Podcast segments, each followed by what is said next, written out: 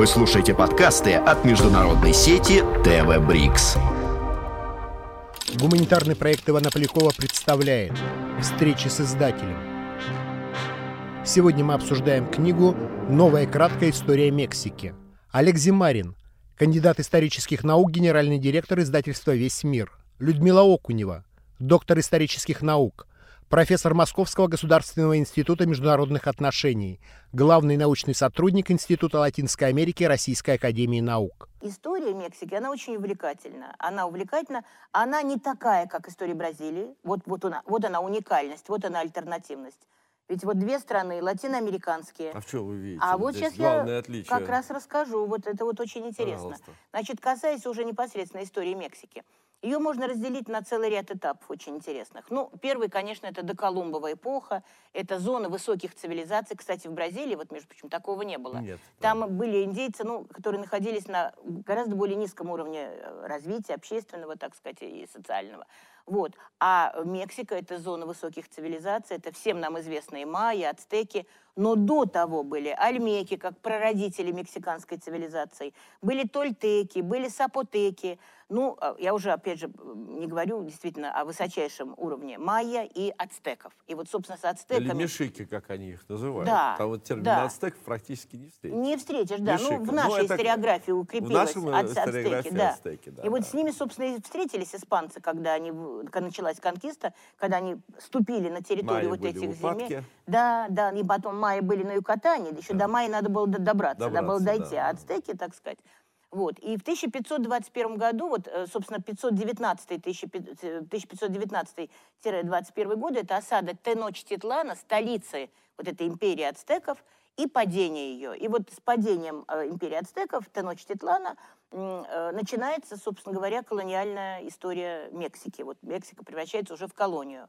А там дальше испанцы продвигались, и они завоевывали города-государства Майя, которые находились на Юкатане. И там им И пришлось... очень о- долго. Очень долго, очень долго. Весь Это век 30-е, практи- 40-е да, годы и дальше. Потому что, во-первых, они очень сопротивлялись, во-вторых, там тяжелейший климат, а может быть, можно это, во-первых, во-вторых, поменять местами. В общем, в комплексе были тяжелые эти условия, но в результате все-таки конкиста там состоялась, но майя очень сопротивлялись. И вот с 1521 года, и так случилось, что по 1821 год, то есть ровно три века, вот период колонии. Там тоже интересны очень свои проблемы, но мы сейчас не можем все затронуть. Просто я пока называю такие вот этапы. Вот период колонии. И затем Мексика э, в ходе войны за независимость, она превращается в независимую империю.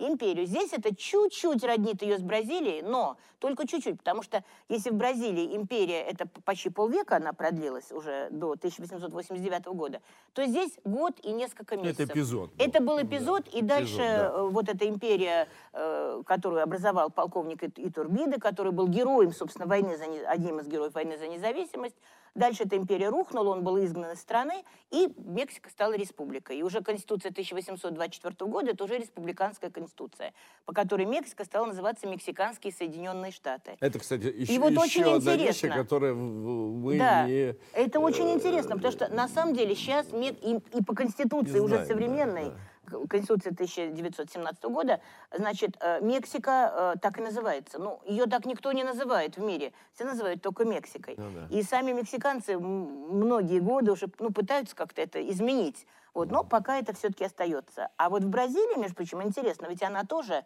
по своей первой республиканской конституции конца XIX века, она тоже получила название э, э, Соединенные Штаты Бразилии. Это, конечно, было навеяно тем, что они брали и конституцию, и какие-то определенные, э, так сказать, рэперные точки конституции с американской конституцией, так, ну, тогдашней.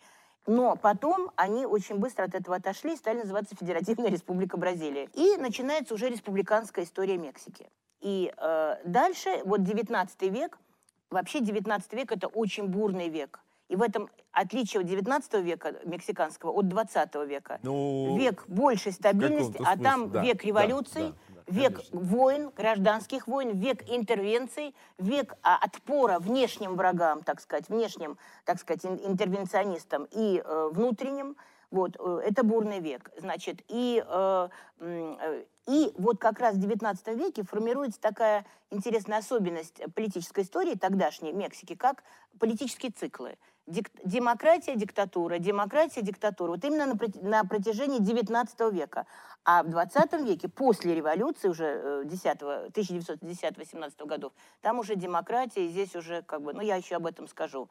Тут уже не было таких поли- смены политических циклов, а в 19 веке они были. После обретения независимости, после того, как Мексика стала республикой, была очень острая политическая борьба, которая в результате, в конечном счете, там было много перипетий, вылилась в диктатуру, диктатуру Санта-Анны. Во время этой диктатуры Мексика пережила такие вещи, как аннексию Техаса и Мексикано-американскую войну, вот ту самую Мексикано-американскую войну 1846-48 годов, которая, в результате которой половина территории Мексики ушло Соединенным Штатам. Да. И ведь Техас, все южные штаты США... Техас, Нью-Мексико, вот да, вся эта все южные штаты США, да. мы же знаем, там испан, испаноязычные названия все, да, там все города так называются. мексиканцев там там говорят, мексикан- мексиканцев там очень много и говорят там по-испански, в общем. И мексиканцы помнят это. Они говорят, что это наша когда-то, когда-то, когда-то бывшая территория. То есть это нельзя сказать, что они прямо вот так подарили и забыли. Кстати, вот герой, о котором мы, наверное, будем сегодня говорить, Порфирио Диас, Да, так сказать, да. вот, он же автор такого выражения, как э, «бедная Мексика, Да. до Бога далеко, Да. а до Соединенных Штатов Да, близко». близко, да, И да, вот да, это, да. это соседство, э, Мгм. на которое обречена Да, Мексика, э, с, вот с конца, э, ну, даже ну, с 16 века она, по существу, обречена Да, с да. началом колонизации э, тех территорий, которые стали Со- Соединенными Штатами. Вот она, конечно, это колоссальный фактор, который двояко, Конечно. как минимум двояко, положительно-негативно Да. влияет на всю историю Мексики. И это вот уже Безусловно. 19 век показал. Это 19 век показал. Пришел период э, уже, так сказать, так можно это назвать, буржуазной революции, борьбы за буржуазные фактические реформы. Это не называется в мексиканской историографии так буржуазная революция, но по существу это было принятие Конституции 1857 года, и дальше там законы Хуареса, закон Лердо, э, и затем в 1959 году э, э, закон, э, законы о реформе, которые были приняты под руковод... под, по, по инициативе Бенито Хуареса, самого, наверное, главного героя вообще 19 века яркого. мексиканского, яркого президента, так сказать, Мексики. Вот. Это по существу было стремление воплотить в жизнь, реализовать такие буржуазные реформы, которые бы, да- так сказать, э, элементы такой буржуазной революции, которые бы продвинули э, э, развитие Мексики по пути экономического развития, так сказать, экономического роста Ну, и так далее. буржуазные как бы в противовес полуфеодальным, которые Конечно. существовали прежде всего в сельском хозяйстве, Конечно, в земельном бе- безусловно, законодательстве. Что и безусловно. порождало, Да. и еще потом будет трясти Конечно, Мексику. конечно. Вот. И вот этот период, это был период острейшей политической борьбы, и она выливается и в гражданскую войну, а дальше с 1861 по 1867 год на это еще накладывается иностранная Интервенция. интервенция, трехсторонняя, Англия, Франция, Испания. И вот это вот такой бурный период, это уже, это не диктатура, это период, так сказать, вот поиска своего места, поиска, так сказать, своего пути, но пришлось отражать и внешнюю интервенцию, и решать задачи, так сказать, внутреннего развития. И вот эта борьба, э, гражданская война, которая ну, была на основе очень острой политической борьбы между либералами, консерваторами, ну, там очень, все было очень взаимоувязано, завязано, и, так сказать, там очень много В том проблем. В том в числе этом. и предыдущие Да. правители создали долги грандиозные, Конечно. э, займы, которые не Да. собирались отдавать, собственно, и Абсолютно. было поводом Да. для интервенции трех стран. Абсолютно. А внутри, Вот. естественно, И внутри вот это. разные И в результате э, следующий этап, вот он как раз связан, следующий этап с именем Порфирио Диаса и получил он название Порфириато, то есть Порфириат, как здесь тоже очень в книге это ярко и описано, так сказать. И это вот новый этап, новая вот диктатура. Опять, да, была демократия, диктатура, демократия, и вот период диктатуры. Порфирио Диас, вообще э, этот этап очень интересный, очень противоречивый и сложный. Его нельзя мазать, как говорится, одной краской и какими-то Ну, одно- у нас одной так, диктатор это плохо. Да, диктатор это, это плохо, и, это, и в этом случае это не тоже плохо. так. Но он не всегда был диктатором. Вот интересно как.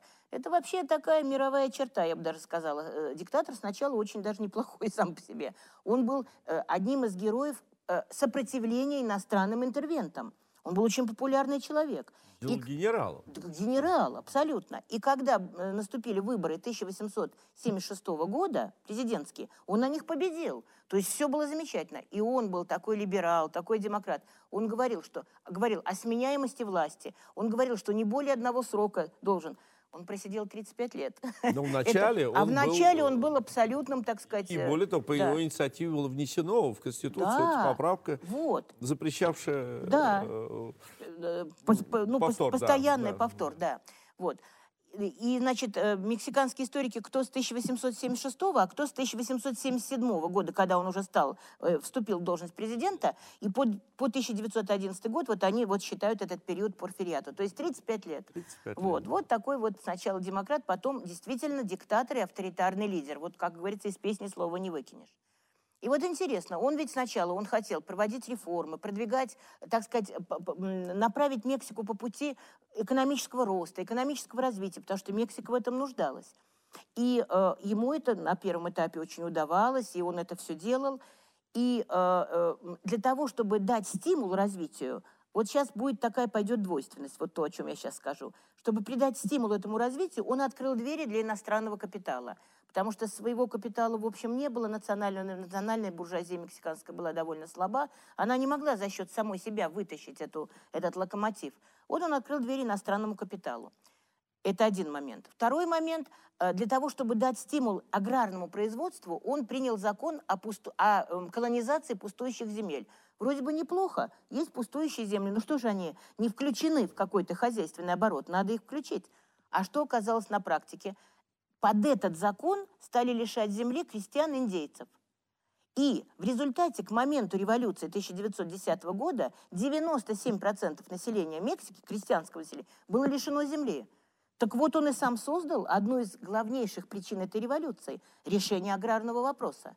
Рукотворно создал, так сказать, это. С для иностранным будущей капиталом революции. тоже интересно. И здесь Мексика дает очень интересный материал для изучения вообще двоякой роли иностранного капитала. Именно Мексика, именно период Порфириато. Он пускает иностранный капитал. И проявляются две стороны действия иностранного капитала. С одной стороны, он действительно стимулирует развитие отраслей, куда он приходит, он модернизирует, а он приходит в самые развитые отрасли. Для Мексики это была нефтяная промышленность, это было железнодорожное строительство, химическая промышленность, металлургия, э, текстильная части. Вот в эти, в эти области приходит иностранный капитал. Он делает то, что мы сегодня бы на современном языке назвали бы экономической модернизацией. Он, конечно, модернизирует эти отрасли, он делает инвестиции и как бы пров- ведет вроде бы, да, ведет это экономическое развитие. А с другой стороны, иностран... другая сторона, прямые негативная сторона. иностранные инвестиции. Да, абсолютно, говорим, да, прямые иностранные, да, абсолютно верно. А с дру- другая сторона деятельности иностранного капитала, проявившаяся именно вот в этом процессе, э, это торможение развития, потому что только эти отрасли развиваются, и консервация образа страны как страны монокультуры. То есть а какой-то одной культуры. Ну вот для Мексики, например, ну в данном случае это была нефть именно. Вот. То есть Ну, с- эта уже, отрасль уже со, в- развивается. с последней четверти 19 века, когда, собственно, стали Это- ее использовать, когда появилась... Естественно, я говорю о Э, всем периоде, не о да. том, когда он пришел к власти. Когда он пришел к власти, он был вообще хорошим, таким вот позитивным. Но дальше это развивалось. И э, таким образом вот прояви- выявились две вот эти стороны, так сказать, э, два эффекта, так сказать, деятельности иностранного капитала, которые потом проявились во всей Латинской Америке, да и во всем мире.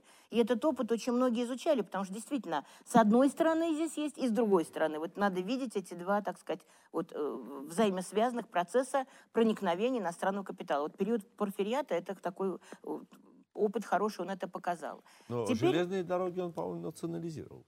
Э, Это было позже. Позже, это было да? позже. В его период ничего не в его период было наоборот иностранный капитал. Там был и британский в основном. Тогда был еще британский капитал э, превалировал в тот момент. Вот на американский это уже 20 век.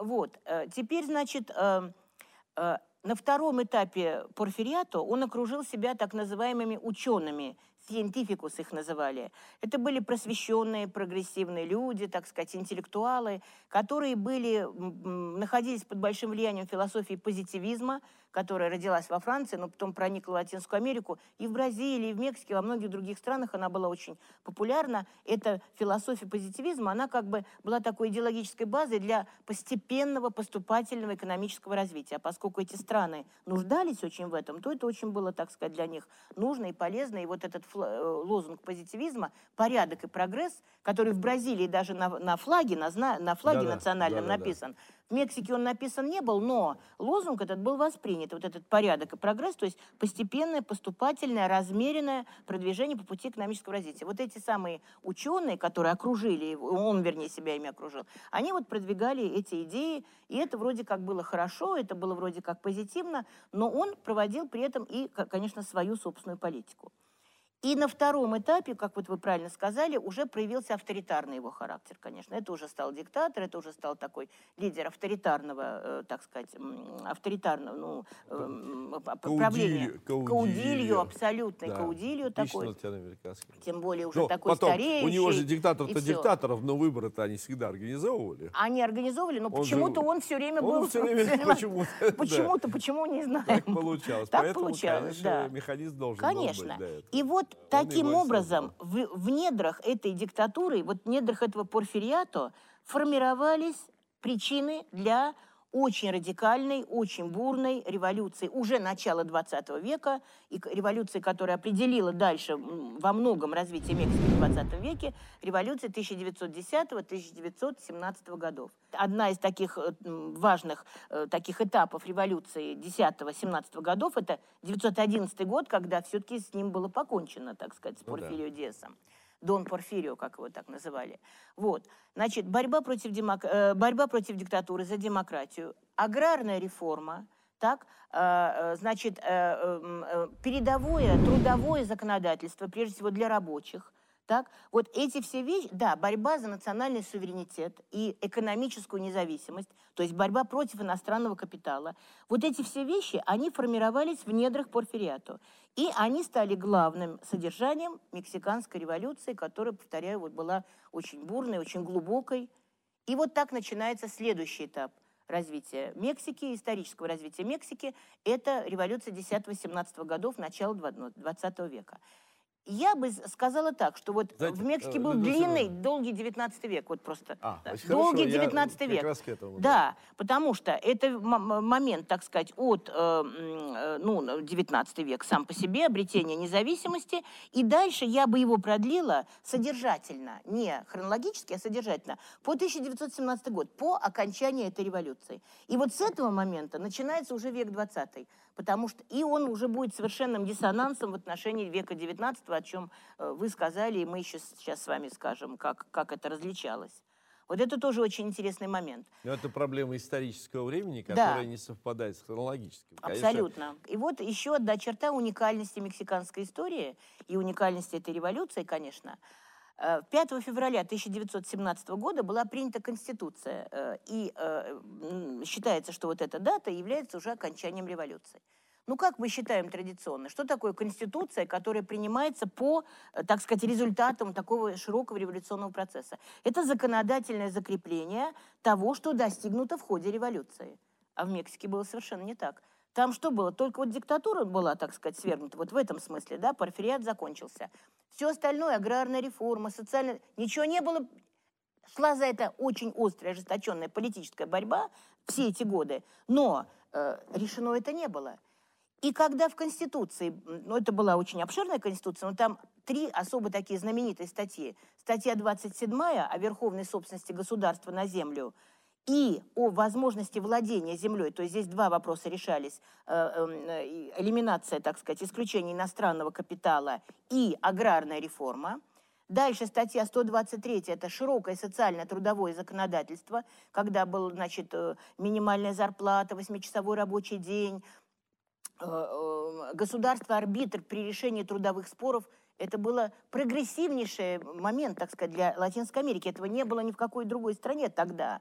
И это был просто огромный шаг, так сказать. Вот. И 130 статья – это о ликвидации, э, об ограничении, так сказать, позиции церкви э, и секуляризации церковных земель, запрете церкви участвовать в начальном образовании там, и так далее. Это тоже была, ну, это отдельная тема, тоже была такая большая страница истории, так сказать, вот борьбы там с церковными всеми этими Ну да, делами. период порфириата Да. он как раз позволял, Он э, позволял, Порфирию Диос да. церкви решать те проблемы социальные, которые да. он не мог решить Вот именно, вот Поэтому, именно. Это бы тоже говоря, была реакция на это. Реакция, вот, да, конечно. Вот. И вот эти вот три статьи, знаменитые вот эти три статьи Конституции, они фактически как бы стали программой дальнейшей борьбы. Они не подвели э, черту под революцией, а они определили генеральное направление дальнейшего развития Мексики.